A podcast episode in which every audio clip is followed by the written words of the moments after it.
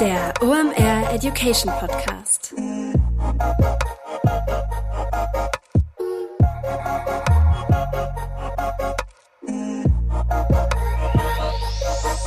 Es ist mal wieder Montag, Zeit für eine neue Folge OMR Education. Mein Name ist Rolf Herrmann, ich bin der Chefredakteur der OMR Reports. Heute geht es um das Thema Kundenwert versus Customer Lifetime Value. Zu Gast ist Dr. Markus Wibben von CrossEngage.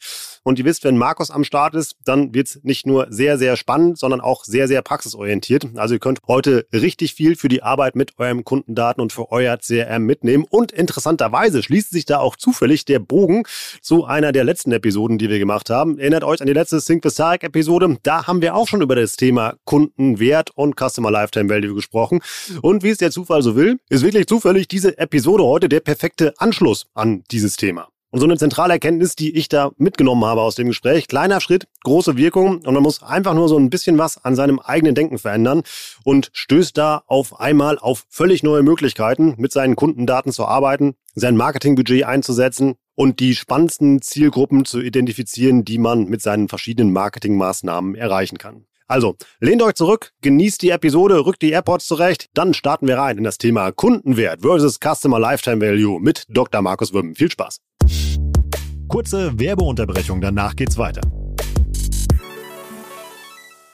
Heute mit dabei Pipedrive, neues Jahr, neue Ziele und vor allem, wenn du im Bereich Sales arbeitest, egal ob in einem großen oder kleinen Unternehmen, hast du sehr konkrete Sales-Ziele, die du erreichen sollst und vor allem auch möchtest. Ein strategischer Vorteil ist es dabei, wenn du den Überblick behalten kannst. Und dafür brauchst du das passende CRM und das ist Pipedrive. Pipedrive ist mehr als nur eine stumpfe Pipeline. Pipedrive bündelt nämlich alle relevanten Informationen zu einem Kunden für dich. Darin findest du sämtliche Vertriebsaktivitäten und Gespräche und vor allem verpasst du auch so keine Nachfassaktion und steigerst so signifikant signifikant deine Abschlusschance. Wir benutzen das hier bei OMR selber und es ist wirklich richtig einfach zu bedienen und sich darin zurechtfinden und ein richtig tolles Tool. Also jetzt einfach mal pipedrive.com aufrufen und sicher dir da deine 14-tägige kostenlose Testversion und erreiche so viel einfacher deine Ziele für 2024.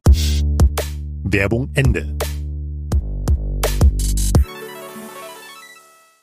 Moin Markus, schön, dass du da bist. Moin Rolf, schön, dass ich da sein darf. In guter alter OM Education Tradition. Wer bist du, was machst du da und warum ist es eine saugute Idee, mit über das Thema Kundenwert versus CLV zu reden? Ja, Rolf. Ähm, ich bin Markus, ich bin äh, Mitgründer und CMO von äh, CrossEngage. Äh, bei CrossEngage lösen wir Kundenprofitabilitätsprobleme fast jeglicher Art und zwar mit unseren äh, Dienstleistungen und ähm, Softwarelösungen, die wir haben. Ähm, das machen wir und warum ist das eine gute Idee? Das sehen wir vielleicht im Nachhinein und hoffe, das Publikum äh, findet das wertvoll. Das ist, das ist mir wichtiger. Aber ich versuche heute ähm, paar Insights zu geben in das ganz, ganz wichtige Thema Kundenprofitabilität, Kundenwert, Customer Lifetime Value. Das wird ja viel gespielt jetzt in den letzten Monaten. Vor allem ist uns das ja irgendwie wie eine Bombe eingeschlagen in den letzten sozusagen Monaten. Ähm, äh, also wirklich äh, massiv auf den, auf den, auf die, auf die Agenda gekommen ähm, dadurch des letzten Sommer ähm, sich einige Dinge einfach geändert haben. Ne? Wachstum um jeden Preis möglicherweise gar nicht mehr so äh, das Thema der Stunde, sondern zu schauen, wie kriegen wir unsere Businesses eigentlich profitabel. Und äh, dazu helfen uns Kundenwert, ähm, Customer Lifetime Value, Kundenprofitabilität immens. Ähm, und damit beschäftige ich mich schon eine ganze Weile. Dann lass uns da auch direkt mal einsteigen. Wir hatten das ja irgendwie vor äh, ein, zwei Wochen in der Folge mit Tarek, weil da ploppte dieses Thema eben halt ja auch auf. Und witzigerweise hatten wir diesen Termin für diese Aufnahme schon vorher angesetzt. Deshalb haben wir da den perfekten Anknüpfungspunkt. Lass uns doch mal reinstarten. Wo ist denn eigentlich der Unterschied zwischen dem Thema äh, Kundenprofitabilität und äh, Customer Lifetime Value? Ja, also ganz einfach gesagt, das eine ist eine in die Vergangenheit gerichtete Sicht. Ja, also wie viel ist jetzt der Rolf sozusagen äh, wert für, sagen wir mal, ne, bei E-Commerce hast du was bestellt, ja, und ähm, dann ist deine Profitabilität, also wie viel am Ende des Tages übrig geblieben ist, das ist so ein Kundenwert. Und eine Unterscheidung zum Customer Lifetime Value ist die Frage, wie wird sich der Rolf, der hat jetzt für 100 Euro gekauft oder hat eine Marge von 100 Euro gemacht, was wird er denn in Zukunft eigentlich tun? Wie wahrscheinlich ist er, dass er kaufen wird äh, in bestimmten Kategorien, äh, bestimmte Produkte, in welcher Zeit und mit welchem potenziellen Warenkorb? Und das hat eine ganz kleine, aber feine ganz kleiner, aber feiner Unterschied steckt dahinter. Nehmen wir mal ein Produkt, das einen abgeschlossenen Lifecycle hat. Also zum Beispiel äh, Produkte für Babys. Na, nehmen wir jetzt mal eine, eine, Mutter, die hat ein Kind und die nimmt noch Babynahrung. Jetzt lassen wir überlegen, was sind das so zwei Jahre, ein Jahr, zwei Jahre, äh, wo man Babynahrung nimmt. Und die war okay. absolut Babynahrung-Fan und hat ganz viel davon gekauft. So ein Kundenwert könnte dir zumindest schon mal sagen, ja, die Mutter, die ist super profitabel gewesen in der Vergangenheit. Aber das Kind wird natürlich älter. Und wenn man dann in die Zukunft schaut, dann sieht man, Mensch, der Customer Lifetime Value, der CLV, der ist gar nicht mehr so hoch. Ich muss mich also sozusagen um diese Kunden gar nicht mehr so, so fokussieren. Versus der Kundenwert sagte, wie war's? Und die Zukunft sagte, wie wird's sein? Und das ist dieser ganz kleine, feine Unterschied, der interessanterweise ganz, ganz viel ausmacht, ähm, wenn man letztendlich Kunden bespielen will. Welche Coupons gibt man, welchen Content gibt man, welche Frequenz spielt man. Ähm, da braucht man dann so den Kunden Customer Lifetime Value. Aber Kundenwert, ganz wichtig, als Basis sozusagen zu verstehen, welche Kunden eigentlich mein Geschäft treiben. Das ist also die Standardsicht und die sollte jeder ähm, auf seine Kunden haben.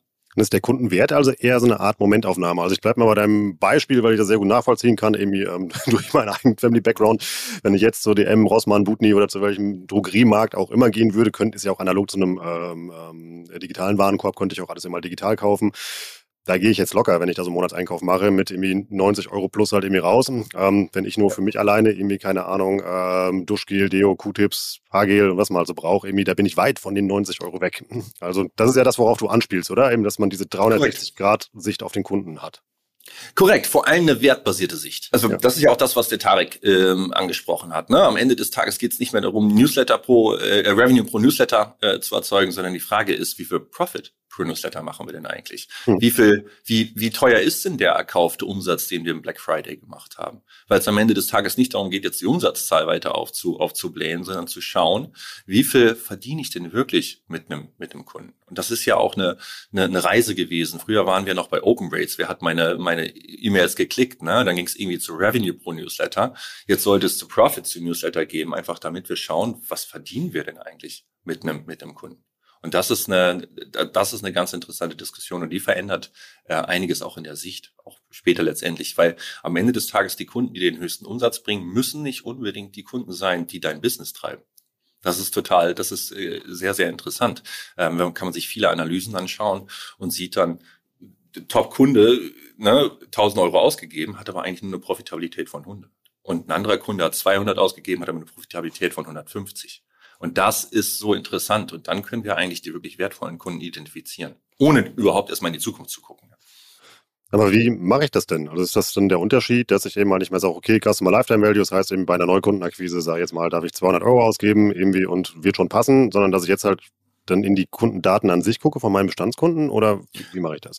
Ja, also ich glaube, eine der großen Missverständnisse ist, dass wir nicht immer gleich äh, sozusagen den großen Hammer rausholen müssen mit Customer Lifetime Value. Der ist ja in die Zukunft, das sind prädiktive Analysen, da sind dann Data Science Modelle drauf, die dir quasi eine Prognose machen, wie sich eine, eine Kundin oder ein Kunde äh, entwickelt. Wenn wir über den Kundenwert reden, nur kurz reingrätschen, das heißt eben ja. der, das heißt der, der CLV, den brauche ich also weiterhin und den sollte ich jetzt nicht in, in den Schrank sperren, sondern eben halt mit dem arbeite ich weiter.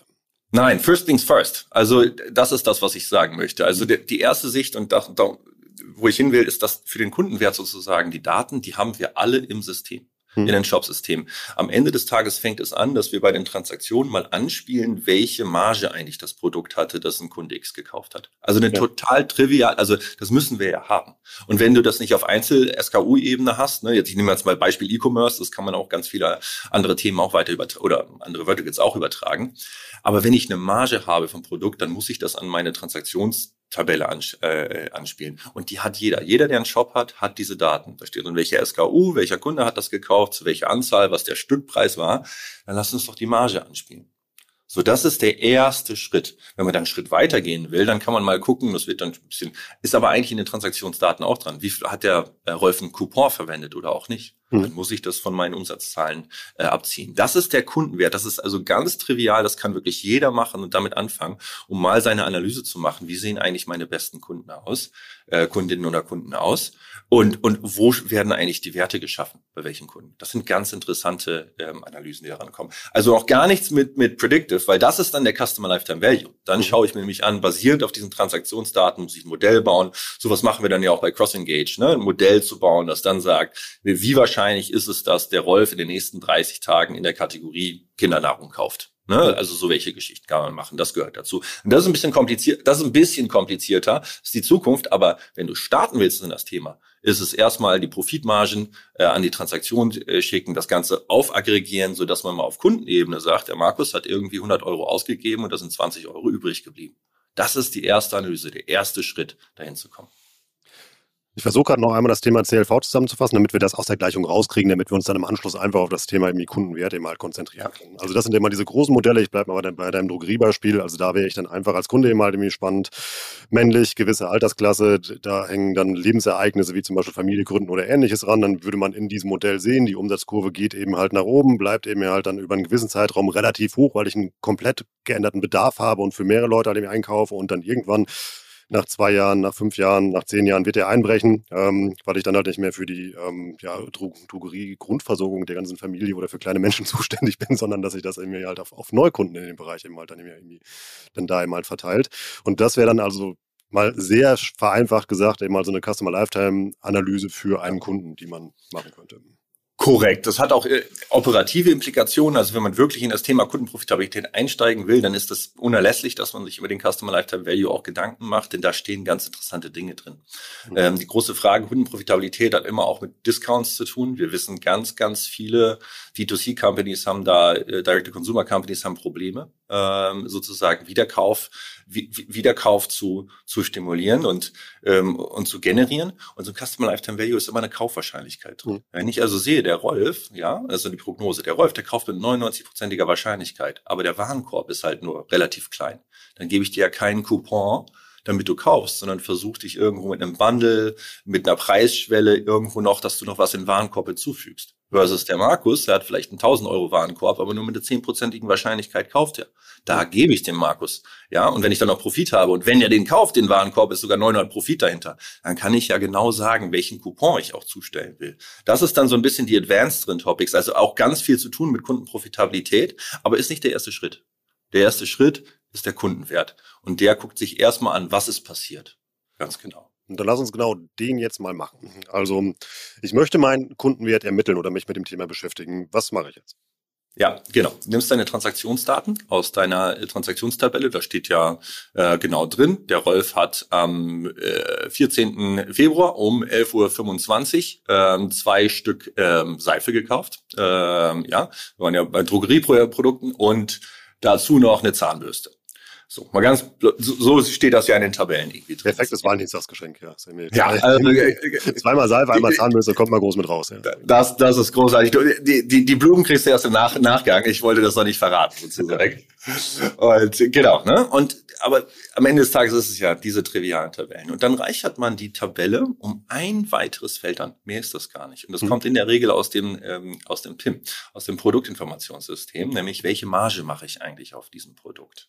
Und damit fange ich an. Dann spiele ich ein weiteres Feld an und sage, von den 10 Euro bleiben mir eigentlich 5 Euro an Profit. Ja. Und mit dieser, mit dieser Zahl, auf dieser Zahl aggregiere ich mal hoch und schaue mir mal an, wie viel Umsatz haben alle Kunden gemacht und wo viel Profit haben gemacht. Das ist der erste Schritt, um erstmal zu schauen, wo stehe ich da eigentlich, welche Kunden habe ich eigentlich und und das ist ganz wichtig. In der Regel kann man das dann schön visualisieren. Und dann wird man sehen, dann wird man sehen, dass das so eine ganz etwas rechts, also so eine, das nennen sie recht, recht schiefe Verteilung ist. Also die ist so ein bisschen, du hast ein paar, die, oder ganz viele Kunden, die so mäßig kaufen und dann hast du in diesem langen äh, Rattenschwanz da hinten dran die Kunden, die wirklich, wo wirklich Potenzial ist. Mhm. Und die kannst du dadurch äh, identifizieren und sehr schön auch schauen, was geht, wo kommen diese Kunden her?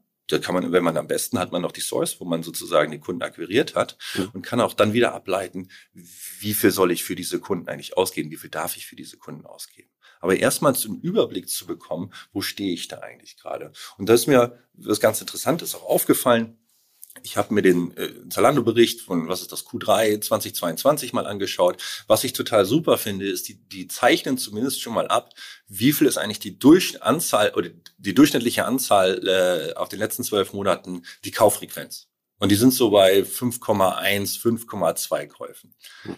Wenn man da aber ganz genau reinguckt, ja, dann ist das ja ein Durchschnitt. Und dieser Durchschnitt, der verzehrt. Ja, es gibt nämlich das ist so ein ganz ganz interessante Sicht, warum man das mal so modellieren sollte und sich so anschauen sollte.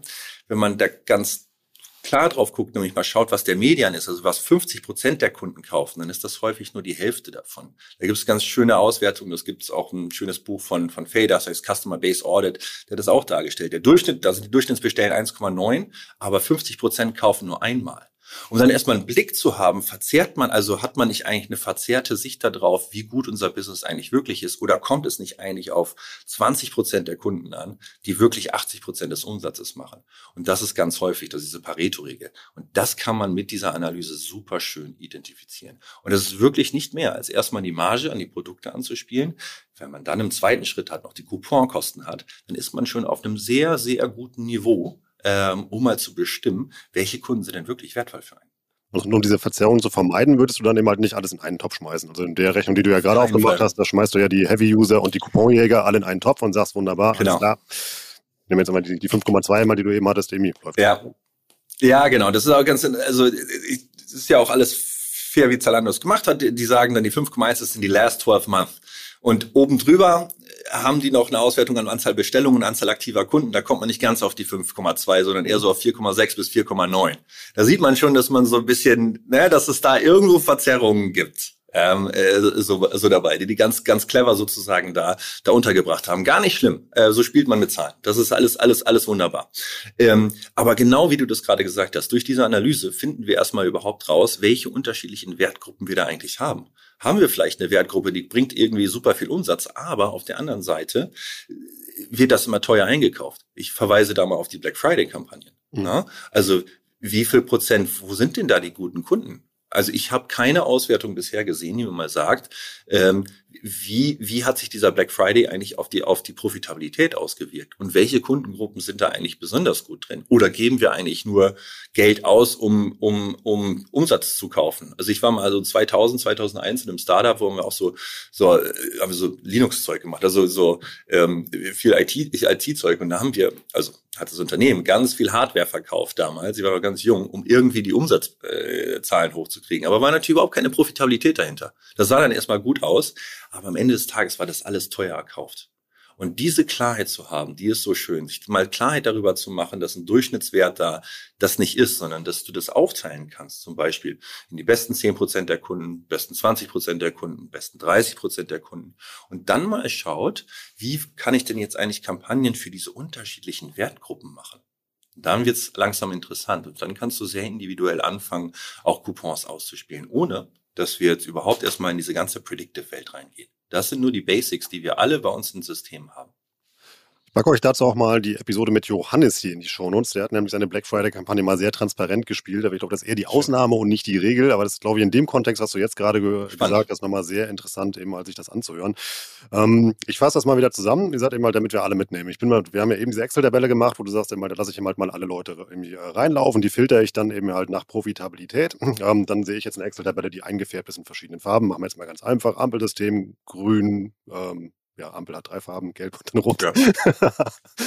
ähm, Genau, das heißt eben halt, ich würde dann ja gucken, quasi mal meine grünen Kunden sind eben halt dann die besten, die haben die größte Profitabilität. Ähm, was habe ich dann eben gelernt bei dem, was du gesagt hast? Dann würde ich mir angucken, eben halt über welche Kanäle kommen die. Das wäre dann direkt ja die Botschaft ins Marketing, hey, guck mal, baut da am besten Lookalikes oder irgendwie, das ist ein Kanal, den wir skalieren sollten, weil da kommen die profitablen Kunden her. Ja. Ähm, und ich würde dann anfangen, mein Marketing deutlich granularer zu gestalten, als ich das wahrscheinlich vorher gemacht habe. Ist das eine gute Idee? Genau, du machst es wertbasierter. Und das Erste, womit es anfängt, ist eigentlich festzustellen, wo stehe ich denn eigentlich mit meiner Kundenbindung. Einer mhm. der größten Mysterien, die ich auf LinkedIn lese, ist, wenn so Leute publizieren, ich habe meine Kundenbindung um 20 Prozent gesteigert. Da frage ich mich immer, was von was denn 20 Prozent? Also was, ich frage dich mal, Rolf, wenn du das so liest, also das hört sich ja mal super an, aber was, wie würdest du diese Zahl interpretieren? Ist schwer zu messen, Kundenbindung. Also irgendwie könnte jetzt Support-Zufriedenheit sein, Sterne, irgendwie, ich habe ähm, 20 E-Mails geschrieben, kann alles sein. Also, ja, aber äh, auch mal für die Zuhörer und Zuhörerinnen, hört euch das, also lest das mal. Das ist in der Regel, das ist total fluffy. Und da kann man mit einer Wertkomponente, einer wertbasierten Sicht viel, viel konkreter sein. Und da gibt es eine Metrik, die ich auch vorschlage, um erstmal zu schauen, wie gut ist eigentlich meine Kundenbindung und macht die wertbasiert. Und zwar schaue ich mir Folgendes an. Nehmen wir mal 2021 versus 2022. Zeiteinheit kann man alles definieren. Aber jetzt mal, um die Jahre zu vergleichen. Ich schaue mir allen Umsatz an, den die Kunden gemacht haben in 2021 und dann schaue ich mir an, welchen Umsatz diese Kunden aus 2021 und 2022 gemacht haben. Ja, da kommen ja dann in 2022 auch neue Kunden dazu und alles. Und setze diese beiden Zahlen, nämlich den Umsatz von 2022 ins Verhältnis zu 2021. Bei 100 hätte ich, also nehmen wir mal an, ich habe von meinen KundInnen in 2021 100 Euro, mit den 100 Euro verdient und genau mit den gleichen Kunden in 2022 auch 100 äh, Euro verdient, dann habe ich eine sogenannte Net Revenue Retention, eine Umsatzbindungsrate von eins, von 100 Prozent. Ja. Ich habe also nichts verloren. In der Regel verliert man aber was. Und umso geringer dieser Wert ist, ne, umso mehr muss man über Neukundenakquise eigentlich wieder reinholen. Und das ist das erste Steuerungselement, wo du auch vorhin dran ansprachst. Ne? Wie kann ich eigentlich mit Akquise zusammenarbeiten? So, hier kann man nämlich sehr schön sagen, pass auf, mir fehlen hier 60 Prozent, die muss ich eigentlich ausgleichen mit Neukundenakquise. Ja, und ich kann versuchen, aus meinen Bestandskunden mehr rauszuholen, aber jetzt hat man auf einmal eine sehr konkrete ähm, Zahl, an, an, an die man sich binden kann oder an die man sich äh, wenden kann. Ne? Also Net Revenue Retention Rate. Was machen die Leute in 2021? Was setzen die davon in 2022 um? Und da, das haben wir analysiert und da sehen wir vor allen Dingen, dass D2C-Companies häufig nur so 40 Prozent haben. Das heißt, die behalten von einem zum nächsten Jahr nur 40 Prozent ihres Umsatzes mit den Bestandskunden. Und das ist mal die erste Sicht. Und wenn du da hinkommst, heißt es umgekehrt auch, du brauchst 60 Prozent Neukunden Umsätze, um wieder auf das gleiche Niveau zu kommen wie vom Vorjahr. Und diese Sicht zu haben. Muss. Ganz genau. Und diese Sicht verbindet Bestandskundenmanagement und Neukundenmanagement. Das Ganze kann man auch auf Profit machen. Dann heißt das Net Profit Rate. Dann guckt man sich an, wie viel Profit quasi in 2021 generiert wurde und wie viel Profit von diesen Kunden in 2022 kam. Kann man noch ein bisschen weiterspielen. Wir haben das ja vorhin aufgebaut aus dieser Tabelle. Das kommt alles aus dieser einfachen Tabelle aus, die wir ja. vorhin aufgebaut haben. Und auf einmal kann man sehen, wie viel von meinem Profit habe ich denn eigentlich behalten. Und das ist aus meiner Sicht nicht wie viel Anzahl der Kunden, wie viel Käufe ich habe, sondern wie viel Umsatz und wie viel Profit habe ich eigentlich gebunden. Und das ist doch Kundenbindung, wenn man sie mal objektiv messen will. Und das ist ganz spannend. Also schaut euch das mal an. Das ist total einfach, auch für, für, für die Zuhörer und Zuhörerinnen, das mal auszurechnen, wie viel Umsatz ne, in 2021 gemacht wurde versus von diesen Kunden in 2022. Und wenn ihr da irgendwo auf, sagen mal, 50, 60 seid, Prozent, dann habt ihr ein Thema. Vor allem kann man das ja auch auf Kampagnenbasis auch noch so viel besser auswerten. Also ich nehme mal ein Black Friday Beispiel. Also wir nehmen den ähm, die Kunden, die wir, die Neukunden, die wir Black Friday angezogen haben durch die Black Friday Kampagne, schmeißen die in unsere Excel-Tabelle. Dann werden wir ja sehen, eben halt in welchem Segment sind die unterwegs, irgendwie grün, gelb oder rot. Ähm, und wenn wir dann ja überlegen, was wir für den Einkauf dieser Kunden halt auf den Tisch legen müssen, dann gibt das eine vollkommen neue Perspektive auf die Profitabilität unserer Black Friday Kampagne. Korrekt, korrekt. Und wir haben ein faires, wir haben auf einmal ein faires Maß. Nicht? Ja. Wir sagen nicht nur irgendwie, wir haben diese Käufe, wir haben diese um also wir haben, wir haben, wir haben diese Anzahl von Kunden irgendwie gewonnen oder KundInnen gewonnen. Wir haben nicht diesen Umsatz gemacht, sondern das ist hinten bei rausgekommen. The mhm. bottom line. Und das ist die Message und das wird wahrscheinlich auch das sein, was ich habe die Folge noch nicht, noch nicht gehört mit Harek, aber das ist das, worum es geht. Es geht um bottom line. Jetzt ab die nächsten Jahre geht es darum, am Ende des Tages was übrig zu, äh, zu behalten. Und deswegen muss man in diese Sicht rübergehen. Und das geht mit diesen einfachen Mitteln, genauso wie du, wie du es gerade zusammengefasst hast, geht das. Und wir haben auch mal ein faires Maß, mal zu beurteilen, was eigentlich Kundenbindung ist. Weil wenn man ganz ehrlich ist, Rolf, ne, die letzten Jahre, du musst einem Kunden eine super User Experience äh, geben. Ja, aber wie messe ich das denn jetzt? So, wie messe ich das denn jetzt mal ganz objektiv? Hm. So, das kann ich doch nur darüber messen, wenn die Customer Experience super ist, dann werde ich doch von den Kundinnen und Kunden im nächsten Jahr auch wieder oder in der nächsten Zeitperiode auch wieder meine Umsätze machen. Und wir haben sogar eine Company bei uns im Portfolio, die hatten einen NAA von über 100. Also äh, ne, die verdienen jedes Jahr mehr mit, mit den Bestandskunden. Hm. Irre. Und die müssen eigentlich gar keine Akquise machen. Und selbst wenn die Akquise haben sie mal ausgeschaltet jetzt für eine Weile. Im letzten Herbst, wo wir gesagt haben, wir müssen mal ein bisschen mit Budgets gucken. Die sind aber gewachsen über ihre Bestandskunden. Und die hatten diese Zahl im Einsatz. Ja. Was ist das für ein Produkt? Ist das ein sehr hochpreisiges Produkt oder ist das äh, Ja, nee, das, nee, nee, das, das, das ist, das ist auch ein Retailer. Mhm. ist auch äh, spannenderweise ein Retailer ähm, und der auch bei Neukunden gewachsen ist. Da ist noch was dazugekommen, aber die hat ganz klassische, ganz klassische Produkte. Kurze Werbeunterbrechung, danach geht's weiter.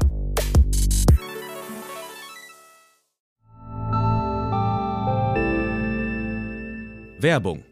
Dein Cloud-Account wurde deaktiviert. Bitte neu anmelden. So oder so ähnlich könnte eine Mail bei dir im Postfach heißen, aber hinter der Webseite, hinter dem Formular steckt kein Tool, sondern ein Phishing-Angriff. Betrüger kommen so an die sensiblen Daten deiner Company und unser Partner SoSafe hilft dir dabei, um das menschliche Sicherheitsrisiko bei Cyberattacken zu minimieren. In den letzten drei Jahren hat nämlich jedes zweite Unternehmen einen erfolgreichen Cyberangriff erlebt und Firmen investieren zwar Zeit und Ressourcen in Firewall und Technik, aber 85% aller Datenschutzvorfälle sind tatsächlich auf den Faktor Mensch zurückzuführen. Und SoSafe hilft durch verhaltenswissenschaftlich fundierten E-Learning, Gamification, intelligenten Angriffssimulationen, Risikoanalysen und Auswertungen dabei eine Human Firewall in deinem Unternehmen aufzubauen. Wenn ihr es testen wollt, auf sosafe.de/omr könnt ihr euch kostenlos für eine eigene individualisierte Phishing-Simulation anmelden. Also einfach mal testen,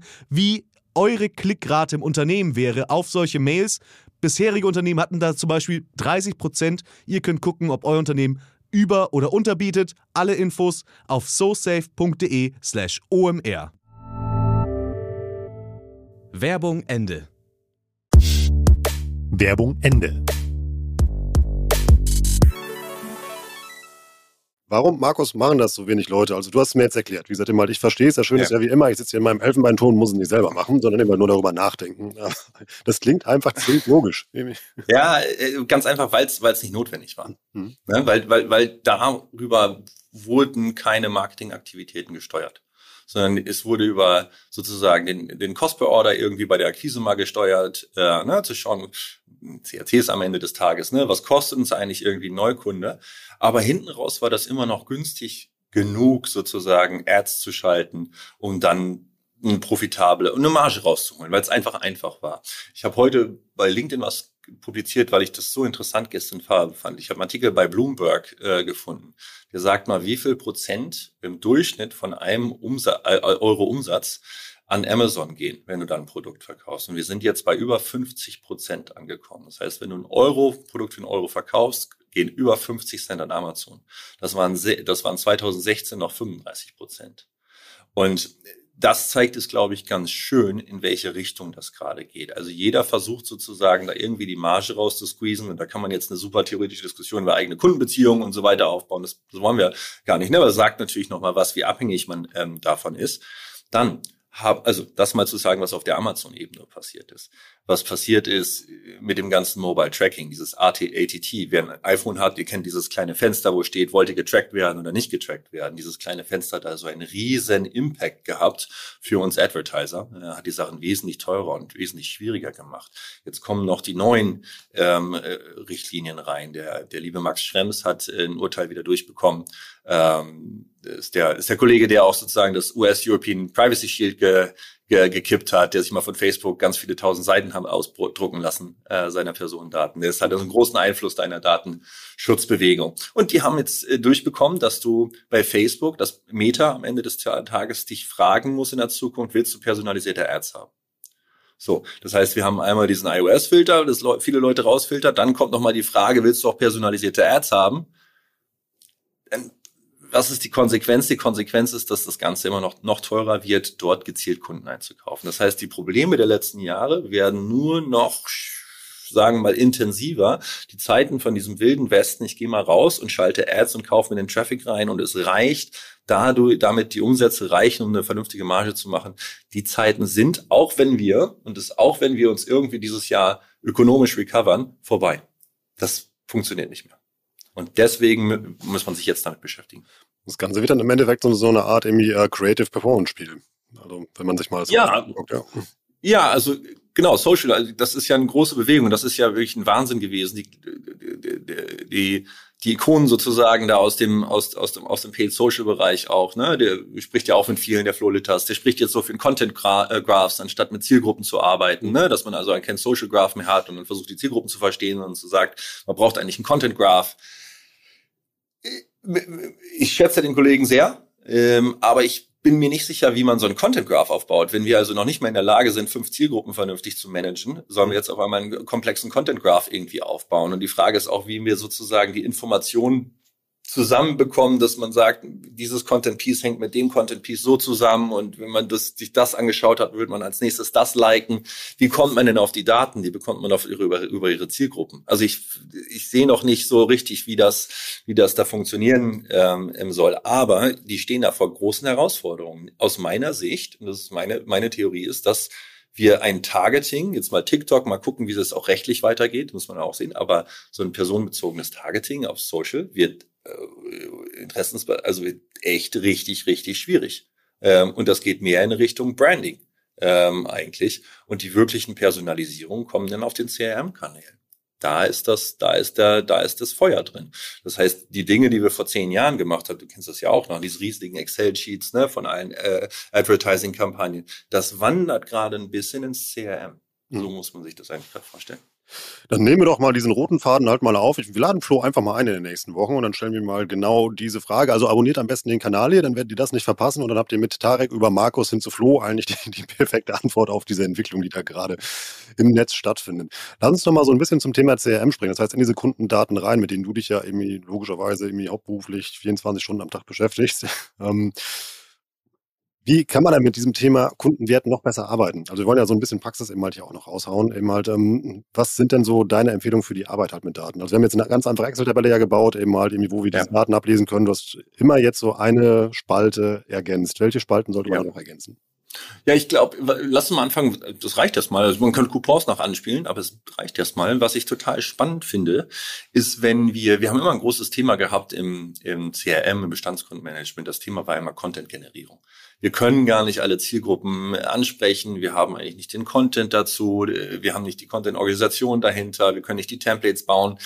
Das Thema ist, ist, ist, ist, ist erstmal jetzt gegessen ne? über ChatGPT und Wally und Dali. Und ich fand auch euren Beitrag super, die Sushi Bikes Kampagne, äh, die ihr vorgestellt habt mit den automatisch generierten Bildern, äh, AI generierten Bildern. Also man kann wesentlich produktiver äh, Zielgruppen jetzt targeten. Und das in Kombination mit der Wertsicht, die wir gerade hatten, ergibt uns ganz neue Möglichkeiten. Und früher war es so, wir haben ja auch diese CDP bei uns und da gibt es Kunden, Kunden ähm, die haben irgendwie 100 Zielgruppen und sagen, ey, welche nehme ich denn jetzt von diesen Zielgruppen? Ja, ganz einfach. Die Zielgruppe, wo am meisten Wert hintersteht.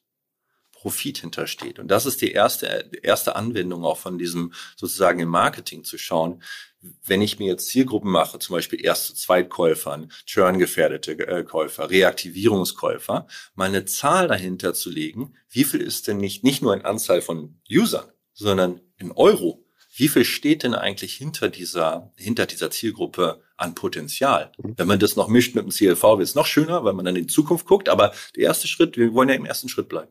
Reicht das mit dem Kundenwert zu arbeiten? Und auf einmal habe ich so eine Matrix, da kann ich dann irgendwie meine Zielgruppen, nehmen wir mal die, Reakt äh, die, die Churn-gefährdeten Kunden. Also die haben einen großen Wert, nehmen wir jetzt mal an. Und bei Churn-Gefährdung ist auch eine gewisse Urgency dahinter. Ich muss reagieren. Dann ist das ganz rechts oben auf so einer Urgency Impact, äh, Urgency äh, und monetärer Impact Skala. Ne? Das sind so zwei.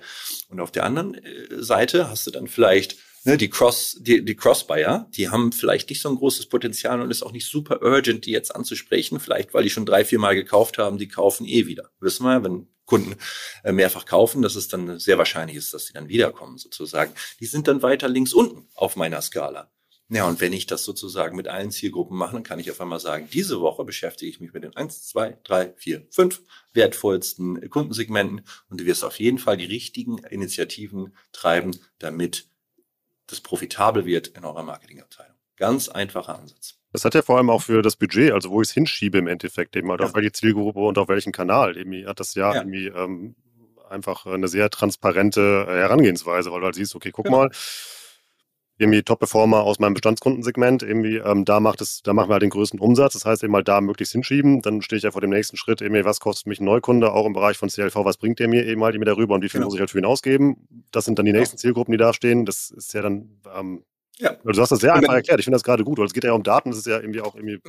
Genau, das ist ja immer so, genau, und das ist ja immer dieses Ding, ne, oh, da muss ich in die Daten reingehen. Ja. Nee, das ist alles gar nicht, und deswegen ist das auch super, dass wir heute mal dieses Kundenwert und CLV ein bisschen auseinandertreiben. Das Kundenwert ist so die Basics, die muss jeder jetzt machen. So. Das ist also völlig logisch, deswegen, also, ne, wie wir jetzt auch sprechen, völlig logisch, was wir da irgendwie tun müssen. CLV ist dann die zweite äh, Geschichte, in die wir reingehen können. Mhm. Aber du kannst über diese Kundenwertgeschichte schon so viel schöne Dinge machen, nämlich du wirst ein, wir haben mit einer Company zusammengearbeitet, die sind am Ende des Tages daran gescheitert, dass sie ihre Kunden daran gewohnt, gewöhnt haben, Coupons auszusteuern. Und zwar ja. immer über Instagram. Und die haben es nicht mehr geschafft, irgendwie profitabel zu werden. Also die haben bei irgendwelchen Warenkörben von 50, 60 Euro auf einmal 100 Euro Kosten gehabt. Also es ist wirklich absoluter Wahnsinn, ähm, das zu machen. Sondern die Frage beim Kundenwert und wenn wir diese Discount-Spalte, ja nicht nur die Marge, sondern auch die Discount-Spalte reinbringen, wäre es doch mal ganz interessant zu sehen, wie sich eigentlich, wie sich eigentlich so ein Coupon wirklich auf die Profitabilität bei bestimmten Kundengruppen auswirkt. Und dann auch mal zu sagen, vielleicht machen wir das nicht. Kombiniere das nochmal mit der Retourenwahrscheinlichkeit, sehen wir ja auch in der ganz normalen Transaktionstabelle. Mhm. Und dann kommen da so spannende Ergebnisse raus, die sich total reversen. Ich habe letzte Woche ein Webinar gegeben und da habe ich das mal rausgearbeitet. Da war ein Kunde wirklich, der hat einfach massiv am meisten umgesetzt, also alles, was RFM, ne, für ne, Recency, Frequency, Monetary Value, ABC-Kundenanalyse, alles, was man so in der, der Ebene gemacht hätte, hätte diesen Kunden auf Nummer eins gestellt und gesagt, gib ihm alles, was er sozusagen braucht oder ihr. Ja siehst du es auf Profitabilitätssicht und aus der Discount siehst, dass du diesen Kunden schreiben wir nicht mehr an. Wenn er bestellt, bestellt er. Aber ansonsten äh, nehmen wir den lieber von der Targeting-Liste raus. Der kostet uns nur Geld. Und das ist das, was, was, was wir jetzt machen müssen. Das ist eigentlich diese, diese Sicht. Und das möchte ich auch noch mal ganz deutlich sagen. Es geht nicht darum, dass wir jetzt alles grundsätzlich auf den Kopf stellen. Wir brauchen unsere Kampagnen. Wir brauchen unsere Lifecycle-Kampagnen. Wir brauchen unsere Newsletter-Kampagnen. Aber wir müssen viel wertorientierter und fokussierter rangehen und die Priorisierung und die richtigen Contents und Priorisierungen auf den Zielgruppen ausspielen, wo wir den meisten Wert sehen. Das ist die kleine Evolutionsstufe, die wir im letzten Jahr gemacht haben und dieses Jahr machen müssen. Und mehr ist es nicht. Und wenn wir da ein gutes Bauch, ein gutes Gefühl haben, dass wir damit arbeiten können, dann geht es in den nächsten Schritt. Und dann schauen wir uns nämlich an, jetzt haben wir X und was machen, wie können wir jetzt irgendwie mit den X-Kunden in Zukunft mehr machen. Und dann kommen diese wunderbaren, schönen Prognosen, die sind ja, da steckt ja so viel drin, ähm, in, in Frequenzoptimierung, ja, wie viel mache ich überhaupt postalische Mailings, an wen mache ich das Ganze, wie viel Newsletter sende ich denn raus, sende ich den heute wirklich raus, ähm, welche Produkte gehen denn eigentlich in den Recommender rein?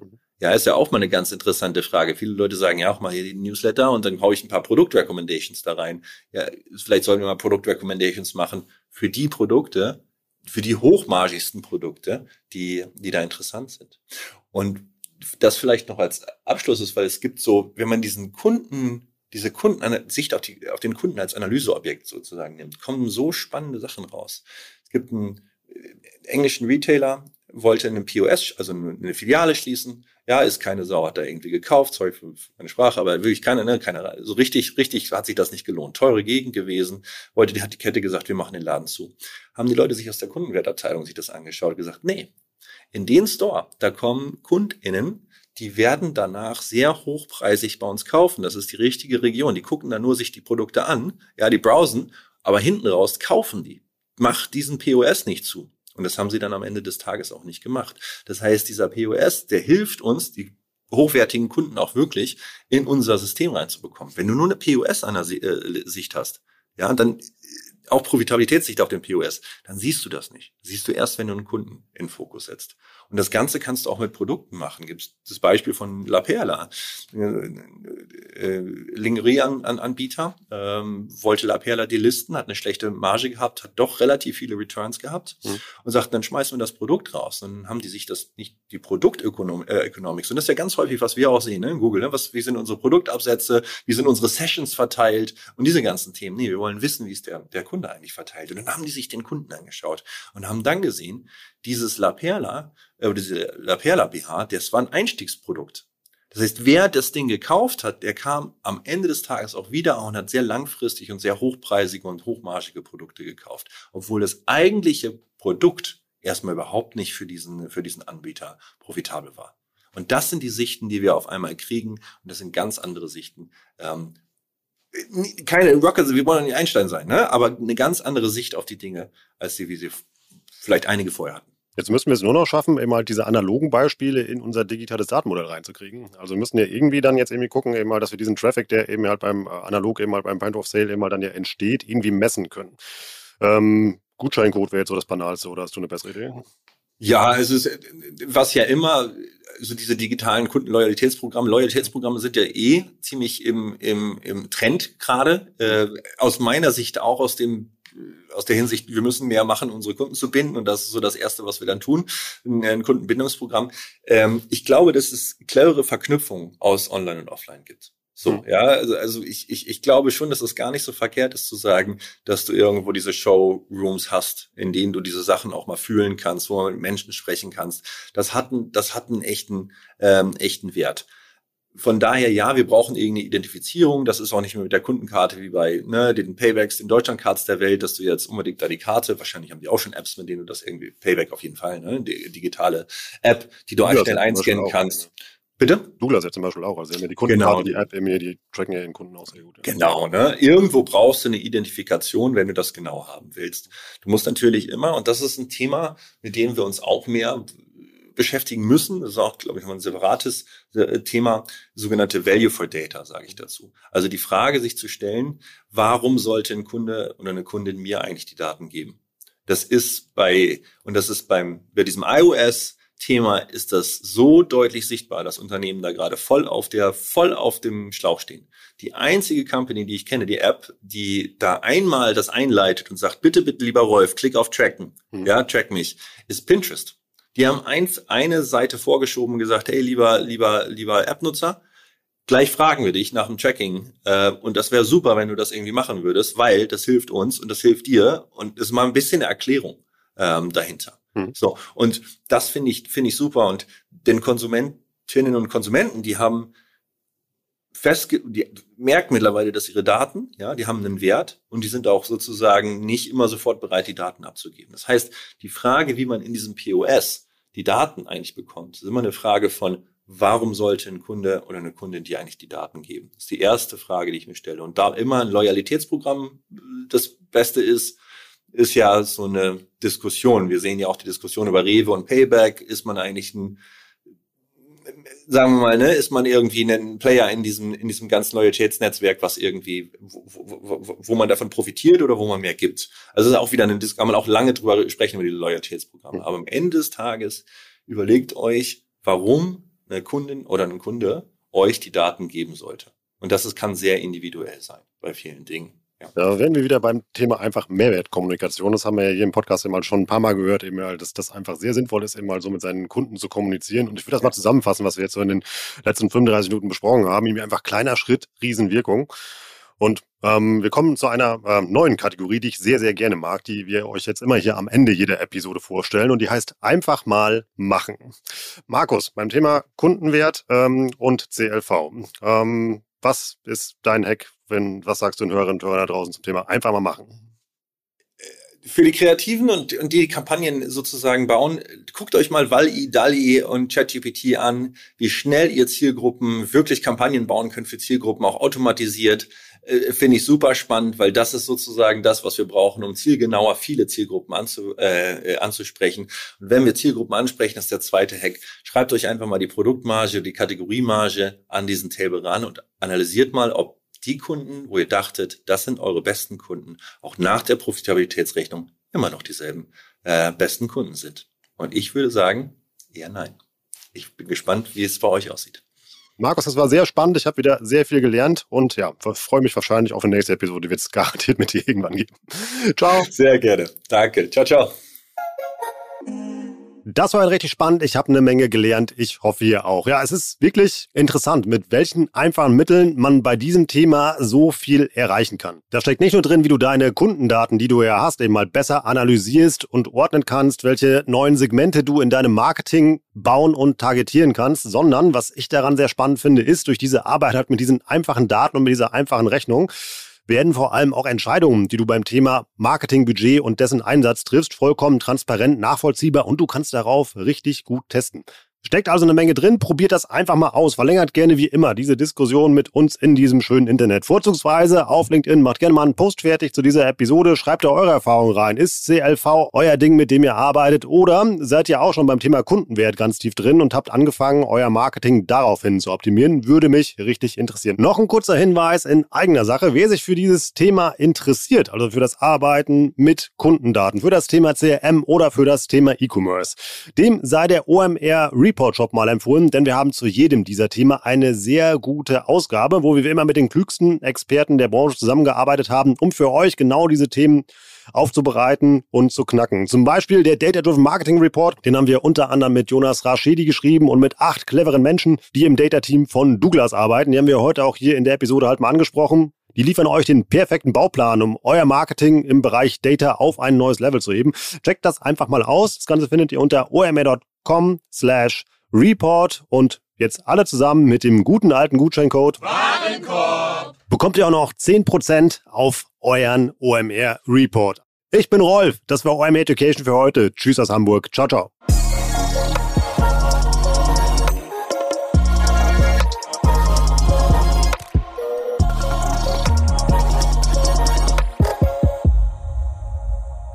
Dieser Podcast wird produziert von Podstars bei OMR.